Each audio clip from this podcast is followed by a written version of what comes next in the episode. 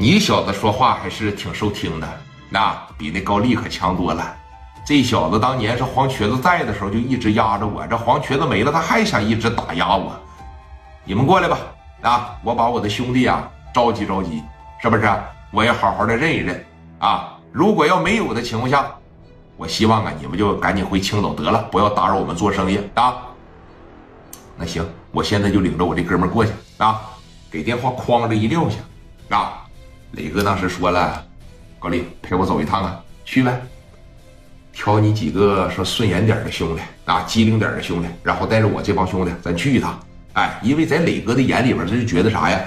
呃，这个小偷 rom 门的肯定是不会打架的。刘青云当时在这瞅着磊哥，磊哥一看他，走啊，上车，给你找证件去。我操！是你看哥们这这这这这这太硬了啊！走走走走走，哎，往车上一上。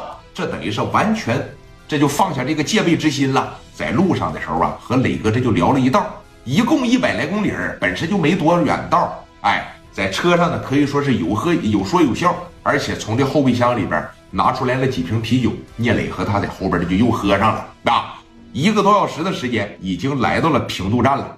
哎，这个时候高丽呀，给这个疾风就开始打电话了。疾风领着他那几十个小偷子，从这火车站里边就一时之间唰唰唰，你看从四面八方冒出来的全是这小偷，真的啊，没准说唰唰从草窝里边噌一下蹦出来一个，哎，一出来以后全这样，一个个都他妈贼眉鼠眼，但是动作极快。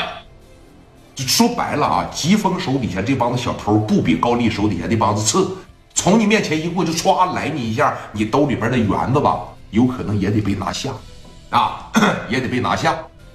磊哥这边带着将近三十号兄弟，人家那边三四十个小偷一过来，磊哥当天晚上还是比较客气的，毕竟咱是找人办事儿，你霸道也好，你蛮横也好，你狂也好，你得分时候。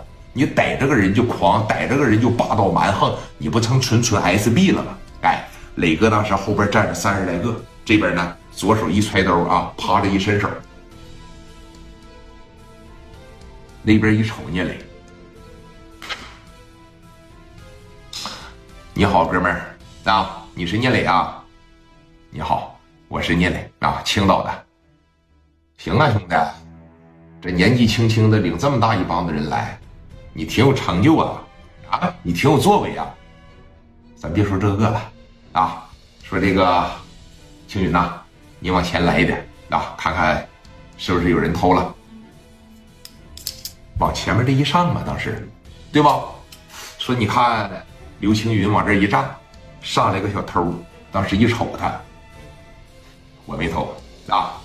磊哥当时趴着一摆手，啊，从这后边啊，把这个东西趴着一提溜出来，一上膛打开保险，紧接着后边还剩下三大金刚，歘歘全掏出来了，啪的一上膛，你就能听着，在这个凌晨啊。平度的夜空是那么的清脆，就嘎吱嘎吱嘎吱嘎吱，全是小家伙事上膛的声音。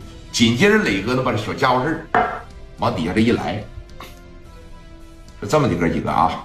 我这大老远来一趟呢，谁也别诓我，谁也别亏我。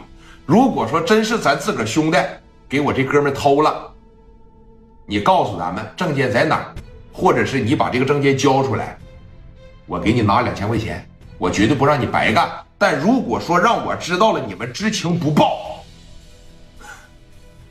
我这人看人挺好啊，我这人看人没错，看人挺好。